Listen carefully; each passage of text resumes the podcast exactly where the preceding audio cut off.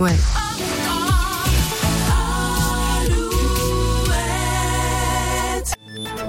Alouette, les infos, Dimitri Coutan. Bonjour à tous, la météo pour commencer, ça a soufflé fort sur la côte cette nuit et ça continue ce matin par endroits. Des rafales à plus de 115 km heure notamment à Belle-Île, sur l'île de Groix ou encore à Tréguin. 129 km heure même à Saint-Ségal. En Loire-Atlantique, on a relevé 106 km heure sur la pointe de Chemoulin. Côté ciel, de la grisaille et de la pluie au programme ce vendredi.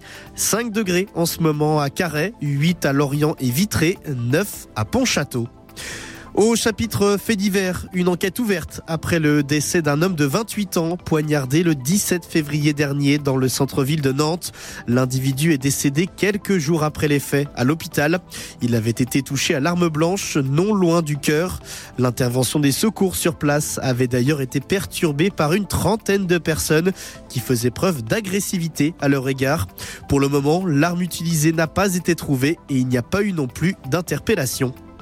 Justice à un homme de 36 ans présenté devant le parquet de Rennes ce vendredi. Selon le Télégramme, ce sans domicile fixe aurait agressé 17 femmes âgées ces dernières semaines.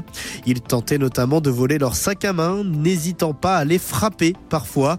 Sans antécédent judiciaire, il niait les faits en garde à vue.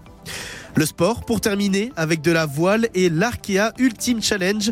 Thomas Coville est donc arrivé hier après plus de 53 jours de course. Le skipper termine donc deuxième derrière Charles Caudrelier. Le troisième, Armel Lecléache, doit lui arriver dimanche. En handball, le HBC Nantes reçoit la Lanterne Rouge Dijon ce vendredi dans le cadre de la 19e journée de Star League. De son côté, c'est son Rennes se déplace à Ivry. Et puis en volée, la 23e journée de championnat. Week-end, le deuxième Nantes-Rezé reçoit Paris. Saint-Nazaire, lui, se déplace à Saint-Jean-d'Iliac demain.